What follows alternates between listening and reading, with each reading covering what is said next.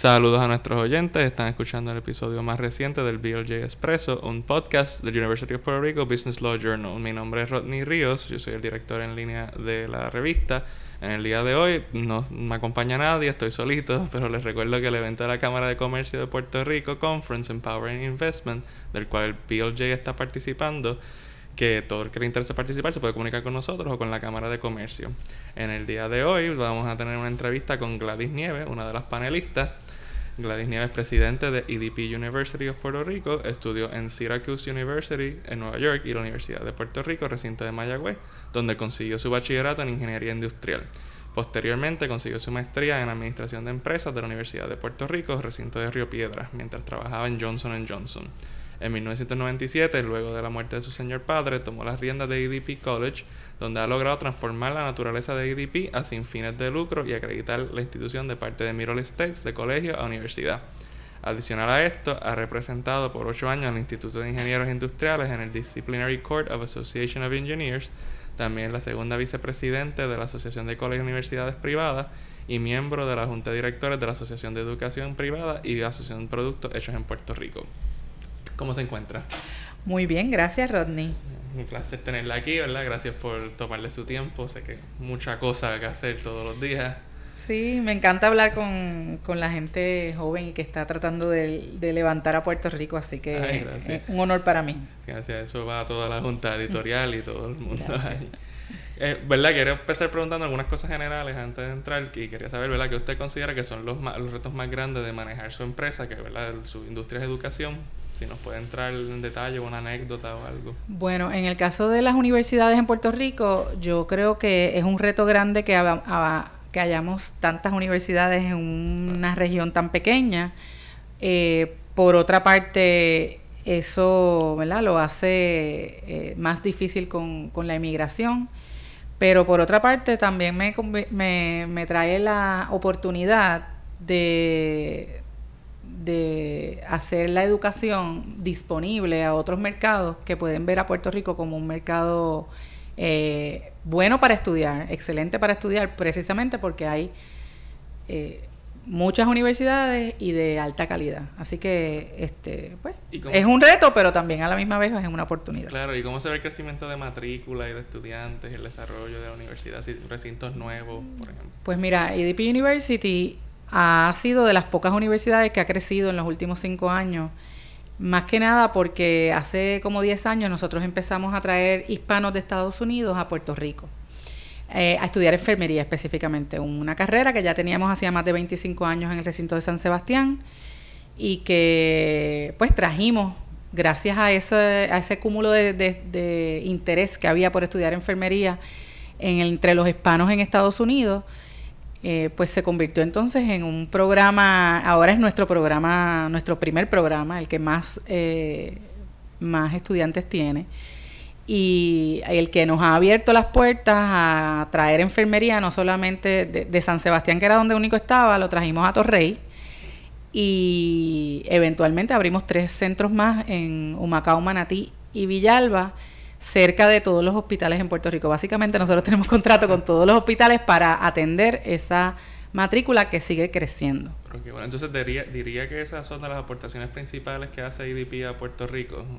Pues mira, sí, yo, muchas personas me preguntan, ah, ¿tú piensas hacer un, recinto en, en, otro, en otro estado o en otra parte del mundo? Y yo siempre les digo que esa no es mi estrategia, que mi estrategia es traer estudiantes a Puerto Rico. Y pienso que, es una aportación porque es un motor económico para los pueblos en donde estamos situados. En el caso de Villalba, Villalba tiene uno de los porcientos de, desempleo más altos de todo Puerto Rico. Eh, en San Sebastián, cuando trajimos el programa, vimos el impacto que tiene en la economía, porque estas personas, estos estudiantes vienen de visita por tres o cuatro meses a estudiar pero en esos tres o cuatro meses, pues tienen que pagar el, eh, luz, agua, este, invierten en la economía. Invierten en la economía, inyectan a la economía es la palabra. Y porque tienen que comer, porque tienen que hospedarse, porque tienen que eh, comprar uniformes. Así que esa es una inyección. Y nosotros lo vimos en San Sebastián, como en San Sebastián es el EDP es la única universidad que hay en ese pueblo, pues pudimos, ese laboratorio lo, lo vimos, lo vimos, exacto, lo pudimos, lo pudimos palpar. Así que eh, Eh, cuando llegamos a pueblos como Macao, Manatí, Villalba, estamos, estamos buscando que estén cerca de un número de hospitales suficiente como para atender esta población pero es una responsabilidad bien grande porque estamos inyectando a la economía y, por ejemplo, en el caso de Villalba, los alcaldes me vinieron a buscar a mí porque vieron eh, el, potencial. el potencial que tenía eh, el, el tener un centro universitario dentro de su pueblo. Y entonces, de hispanos que vienen de, Estados Unidos, ¿nos puede dar un número de la cantidad? ¿Cuánta gente? Pues mira, eh, para que tengas una idea, nosotros tenemos alrededor de 3.000 estudiantes y más de una tercera parte no, no viven en Puerto Rico. Así que ese número de estudiantes ahora mismo son más de 1.000 que vienen en algún momento del año, porque no todos vienen a la misma vez, ni todos vienen al mismo lugar. Para poder eh, manejar este, eh, este este volumen de estudiantes, tenemos una estructura que se ha ido fortaleciendo porque ya llevamos más de 10 años trayéndola y lo hemos ido perfeccionando. Y realmente te, te puedo decir que nosotros no, no anunciamos este programa necesariamente eh, sí el producto de, de ello lo, hacemos, pero no tenemos que mercadearnos tanto porque los propios estudiantes traen más estudiantes, porque realmente hay un volumen grande de hispanos viviendo en los Estados Unidos que se les hace bien difícil estudiar, en este caso, una carrera de enfermería en un idioma que no es el suyo. Entonces aprovechan. Y exacto. Y entonces traer, eh, pues Puerto Rico tiene el poten tiene, o sea, Puerto Rico tiene las mismas acreditaciones que en Estados Unidos tiene todo igual desde el punto de vista de calidad de enseñanza y que pueden trabajar en los Estados Unidos, pero la diferencia es que es en español. Y diría que si se sigue ese modelo, ¿verdad? De expandir programas, no solamente IDP, las otras universidades y eso, pues eso podría ayudar a Puerto Rico a recuperar población, desarrollarse. ¿Le parece que eso sería una alternativa? Pues yo entiendo que Puerto Rico tiene unas universidades excelentes. Eh, los estándares de calidad son los mismos de Estados Unidos, de universidades. Bueno, por decirte, Middle States eh, cubre eh, estados de, los estados de Nueva York. Las universidades más prestigiosas de Pensilvania, de Nueva York, están acreditadas por la misma acreditadora. Por lo tanto, es importante que, la gente vea esa oportunidad como algo real. Sí, tenemos el reto de que tenemos que traerlos a un lugar que sea habitable, ¿verdad? Que sea seguro. Eh, esos, esos son retos importantes. Eh, yo pienso que el comercio en Puerto Rico se ha convertido en un esclavo realmente del, de, pues, de energía eléctrica, del, del, costo de la luz y, y esos son retos que yo entiendo que impactan a todo el comercio, a todas las industrias y que tenemos que atender con urgencia porque eh, todavía la educación en Estados Unidos es mucho más cara que en Puerto Rico y siempre va a ser, eh, ¿verdad? A todo el mundo le gusta visitar Puerto Rico. Mis estudiantes vienen de, de, ¿verdad? Originalmente de Cuba, República Dominicana, diferentes lugares. Y, obviamente para ellos visitar Puerto Rico cuando no pueden visitar Cuba es como un sueño. Pero realmente la meta que ellos tienen es una meta académica. Yo entiendo que no todos los programas tienen necesariamente estas particularidades que tiene enfermería porque hay mucha demanda de empleo y hay, eh, ¿verdad? Muchas personas que quieren, que quieren eh, estudiar enfermería. Pero igual, hay, cada universidad puede tener un buen nicho eh, educando estudiantes para, para otros mercados, que no necesariamente para mercados de Latinoamérica, hispanos de los Estados Unidos. Hay mucha gente que realmente podría ver en Puerto Rico un lugar apto para, para vivir, para vivir y para estudiar inclusive por periodos más largos. Eh, lo que pasa es que, que, que, cada, o sea, tenemos que aprender las universidades en, Puerto Rico, yo pues ya, ya estoy en esta industria ya hace más de 20, 22 años, tenemos que aprender a, cooperar más y a competir menos, porque realmente pues en Puerto Rico la... Si, no, si nos dedicamos al mercado de Puerto Rico solamente, nos vamos a estar ¿verdad? Arrancando los cantos. Diría que hay un potencial que no se ha tocado de expansión. Bueno, yo entiendo que hay mucha, ¿verdad? Eh, no es tan fácil. Eh, nosotros tuvimos la bendición que empezamos a hacerlo hace mucho tiempo, porque yo, yo veía las tendencias de, de, todo esto de, de, la inmigración y, y, ¿verdad? Demográficamente Puerto Rico no aguanta tantas universidades. Pero sí podemos consolidarnos, sí podemos eh, unificarnos, trabajar algunas cosas que, que, yo entiendo que para Puerto Rico son importantes. El tema del emprendimiento, por ejemplo, es, una, es un punto donde nosotros nos hemos ido eh, juntando a través de Echar Palante y otras organizaciones para, para tomar los temas de emprendimiento como, un, como Puerto Rico, no como tal universidad, una universidad o la otra. Entonces, siguiendo un poco esa línea, mencionó el costo de energía eléctrica y eso, pues cómo ve el clima de negocios en la isla, qué puede mejorar, qué es lo que está mal, qué es lo que está bien. Yo entiendo que si seguimos atrayendo a, a, visitantes a Puerto Rico, cada vez más esos visitantes se convierten en embajadores, ¿verdad? Que, que traen cada vez más gente a Puerto Rico. Yo entiendo que en Puerto Rico sí hay un clima de negocio favorable, pero muchas veces hasta más para el que viene, que porque cuando tú lo comparas con otros mercados, ahí es donde la gente a veces se, se confunde. El que nunca ha salido de Puerto Rico piensa que Puerto Rico se está cayendo en canto. Que claro, hay unos retos y no los podemos, eh, no los podemos negar, pero hay, hay muchas oportunidades, precisamente por todo el tema de la crisis fiscal y, y eso. No es imposible. Me alegro en escucharlo. Eh, ¿Verdad? Siguiendo las preguntas. Si, yo quiero saber si usted, en su visión, si el gobierno le facilita, complica el manejo de, las empresas, si qué rol juega con el IDP. Si Mira, yo no sé si es porque mi mamá en algún momento estuvo en política. Yo tomé la decisión hace más de 20 años que yo no iba a depender del gobierno para nada. Eh, claro, lo puedo hacer porque estoy, yo estoy directamente relacionada con el gobierno federal a través de, ¿verdad? de las becas, de, las becas PEL y los programas de título 4, así que no me puedo desligar. Pero mm, muchas veces complican. Eh, yo creo que, que, que hay en Puerto Rico, pues como te dije, unas excelentes universidades y como, y como grupo eh, pues yo, por ejemplo, tengo, tengo siempre tenido muy buena relación con el Consejo de Educación de Puerto Rico, que ahora se llama Junta de Instituciones Postsecundarias. Yo creo que a veces en, el, en la sobrelegislación nos complicamos, porque cuando uno mira las tendencias en Estados Unidos, a veces estamos nosotros haciendo como que lo contrario a lo que está haciendo, a las decisiones que se están tomando a nivel federal o a nivel eh, mundial.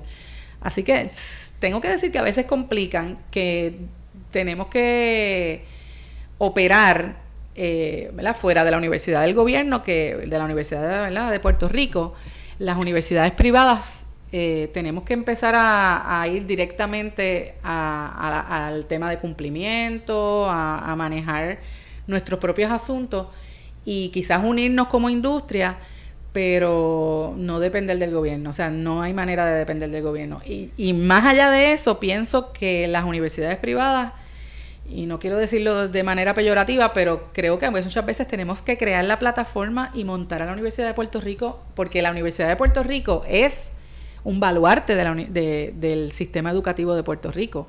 O sea, es lo que, lo que tiene, pero tienes la desventaja que tiene, es que dependen. Demasiado. De, dependen de los fondos de, de ¿verdad? Que le, que le, para operar, de los fondos que le da el gobierno, cuando realmente tienen todo el conocimiento ahí. O sea, hay muchas maneras en que podrían operar un poquito más independientes, pero no dejan de ser la Universidad de, Puerto Rico. Por lo tanto, van a tener siempre esas limitaciones. Las universidades privadas, como yo lo veo, tenemos que crear la plataforma y que, y que se monten porque nos dan prestigio.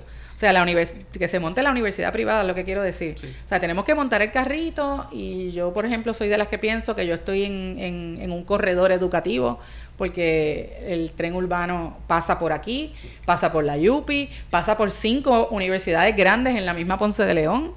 Así que, eh, pues mira, eh, es cuestión de, es cuestión de, de, de nuevo, unificar lo que, lo que se puede unificar y, no tratar de, competir donde no tenemos que competir. O sea, lo que tenemos que hacer es complementarnos. Entonces, siguiendo un poco el pensamiento que dijo, diría que el gobierno hace mucho micromanagement, demasiada legislación o... Bueno, yo creo que a veces... Eh, a veces quieren legislar donde realmente no hace falta legislación, es el punto. Eh, no, y, lo digo porque no, porque a veces hay mucho desconocimiento en el, o sea, yo realmente no, no entro mucho en el tema de política por, por decisión personal, vuelvo y te digo.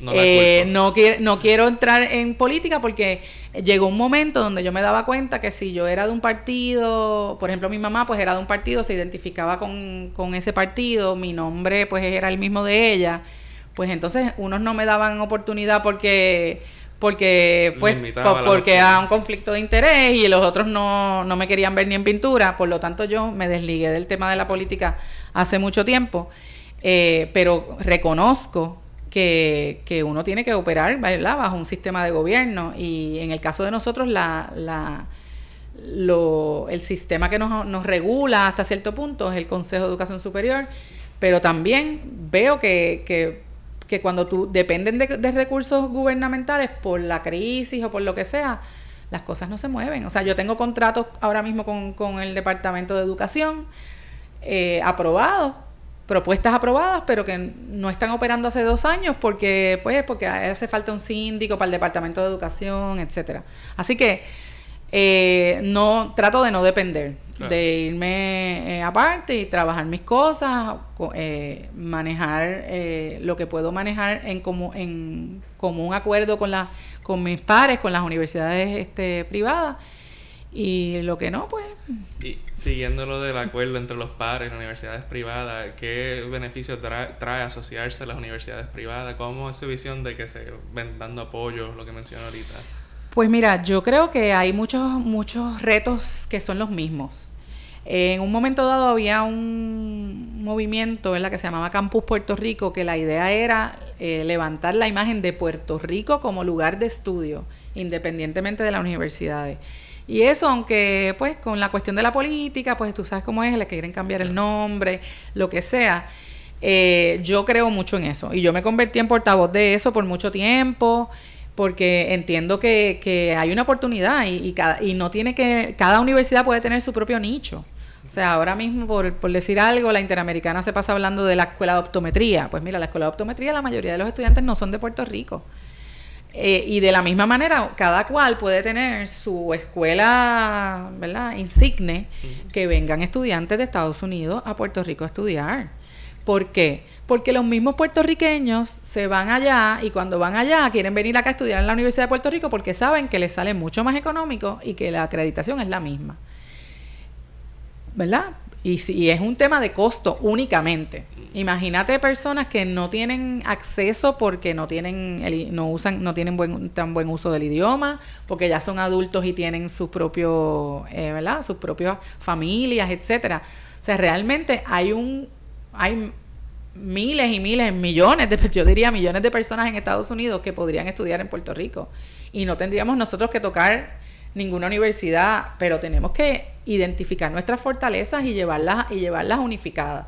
Ahí es donde yo entiendo que, Puerto Rico puede hacer, hacer eh, la diferencia, porque si los puertorriqueños tienen problemas siendo ciudadanos americanos, eh, educándose en los Estados Unidos, imagínate las personas que están struggling con, con el tema de la ciudadanía y con el tema de la residencia, etcétera, más allá del idioma.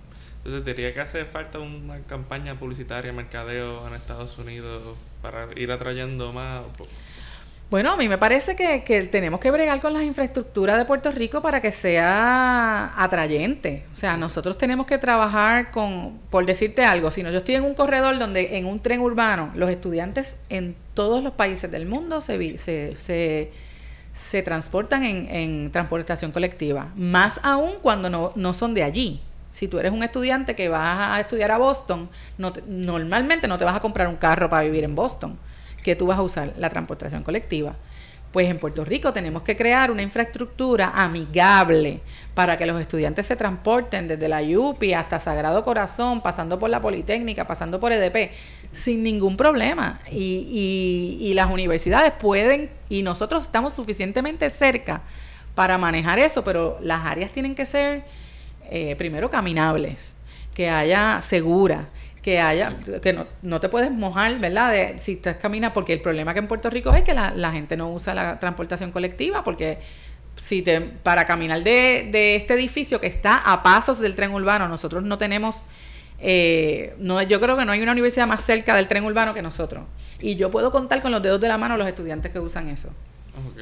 Y entonces, Y es una inversión que, como yo digo, es una inversión que ya se hizo en Puerto Rico. Si esos deciden no usarlo más, porque deja, deja pérdidas todos los santos días del mundo y todos los meses, pues entonces, ¿qué vamos a hacer con eso? Otro elefante blanco que nos costó un montón de dinero que lo vamos a seguir pagando porque la deuda está ahí. Y no se utiliza. Y no se utiliza.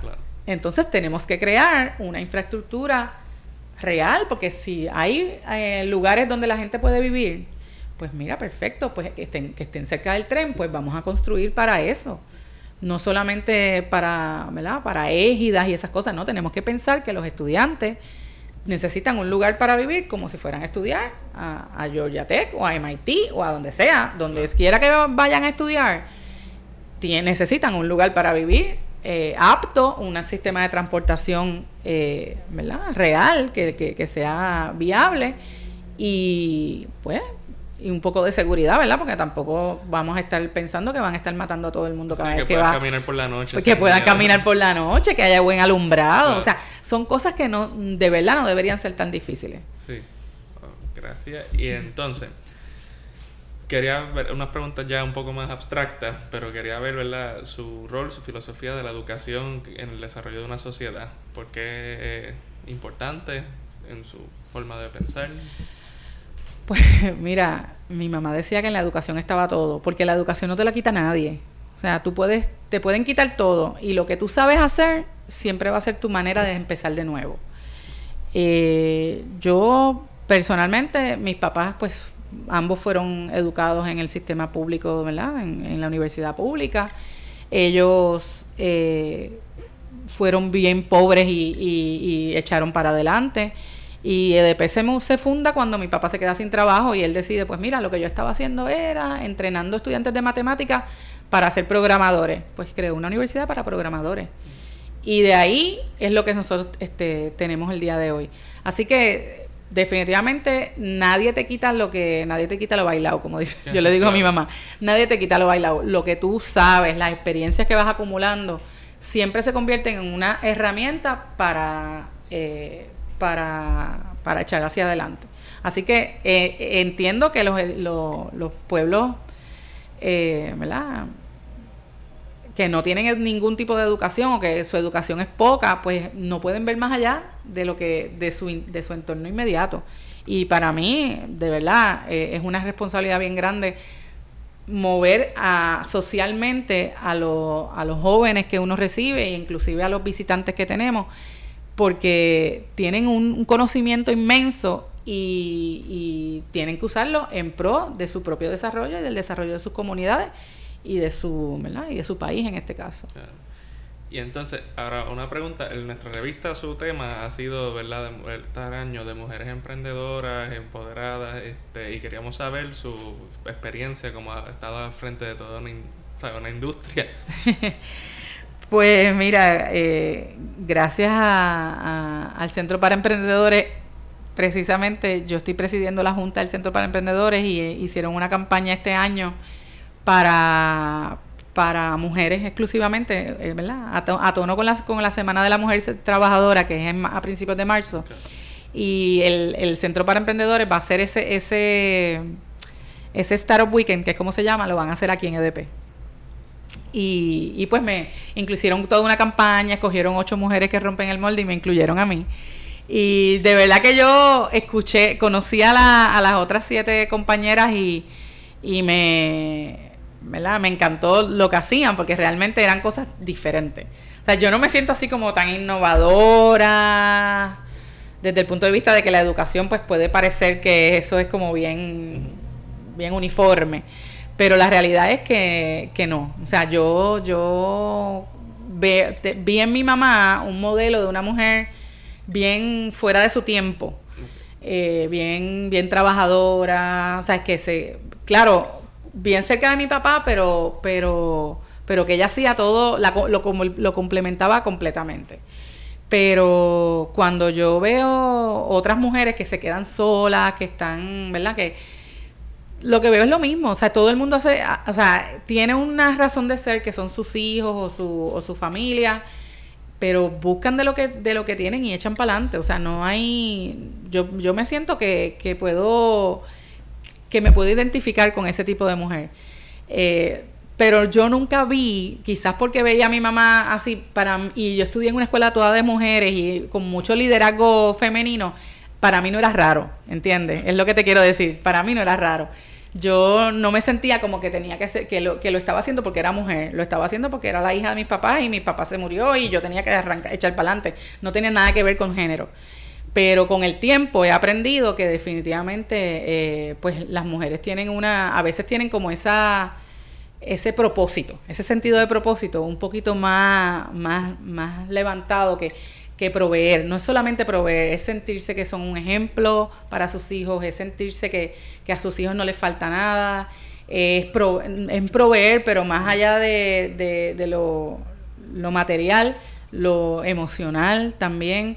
Así que eh, yo estoy en una industria que aunque hay muchas mujeres maestras, no hay tantas mujeres liderando.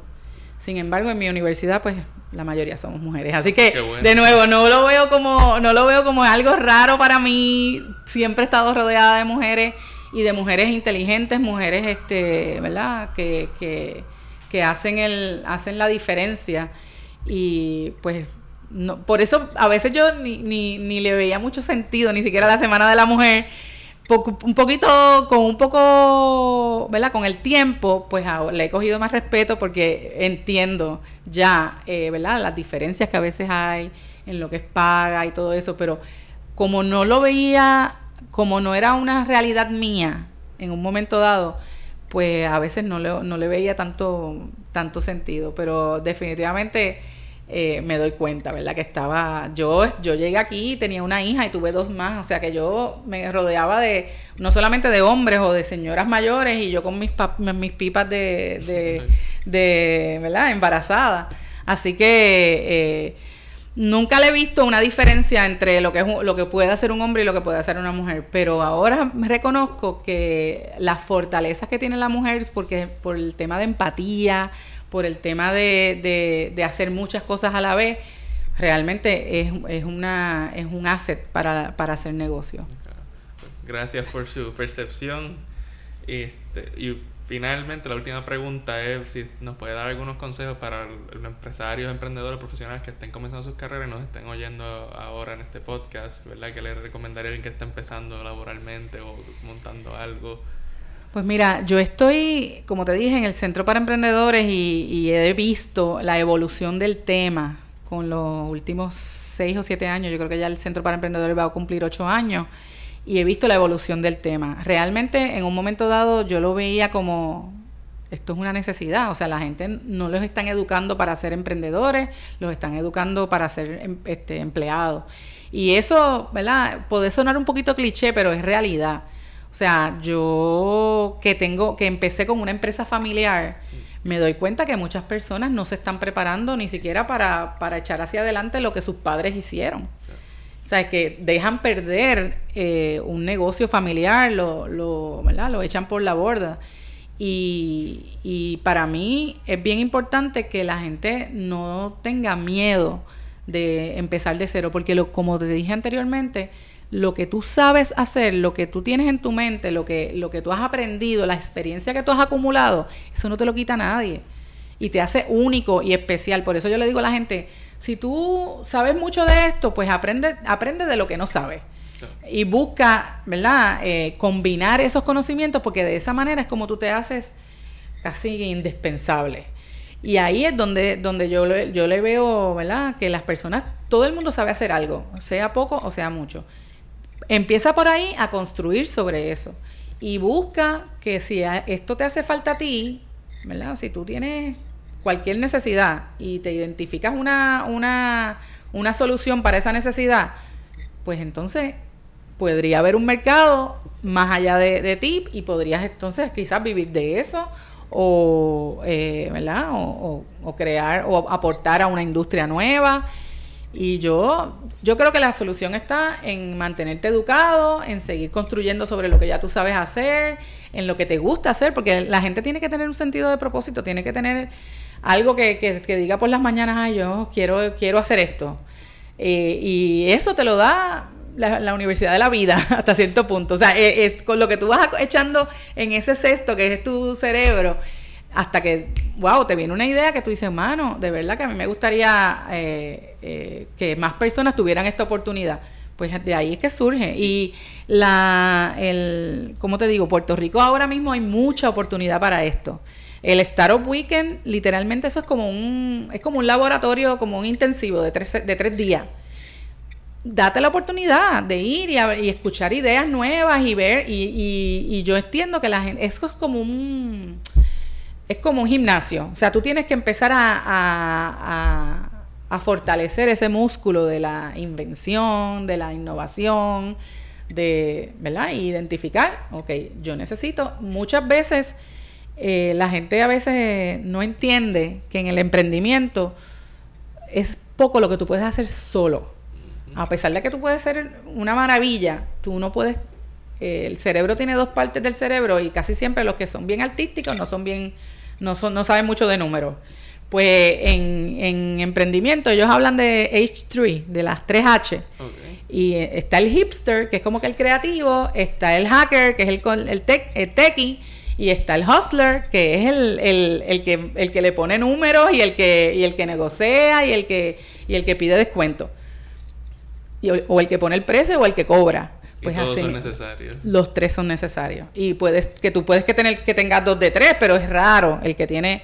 Así que uno tiene que ir eh, buscando qué es lo que te falta y, y encontrar. Y en esos tipos de lugar donde la, donde tú tienes donde aparecen cinco personas que, que se quieren reinventar y tú no necesariamente los conoces, ese es el momento. Igual que en la universidad, yo le digo, en la universidad tú puedes estar conociendo al socio tuyo de toda la vida. Mm. Porque haciendo un proyecto de, de, la universidad, tú podrías estar creando una relación de confianza, que es lo que tú necesitas para emprender en un negocio. A veces tú emprendes con tu esposo, con tu esposa, pero a veces vas a tener que emprender con una persona que simplemente te complementa. Y yo entiendo que ese es, ese es la, el, mejor consejo que le puedo dar.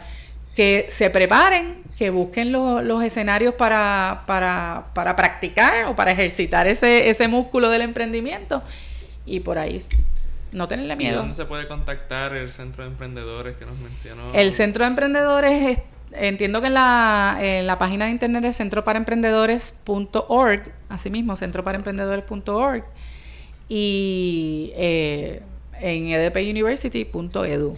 Lo, lo, que, lo que quieran ahí. Pues gracias. Entonces, eso es todo por ahora. Gracias nuevamente parte de toda la revista por haber tomado de su tiempo. Sé que mucho oro. Y yo estoy de 3 y 10 a 4. Ah, no. El miércoles 26, ¿eh? Sí, mañana. Mañana. Pues, que aprovecho para recordarle a los oyentes que mañana es el Puerto Rico Conference Empower Investment. la ingeniera Gladys Nieves va a estar allí. Y pues, ¿verdad? Gracias.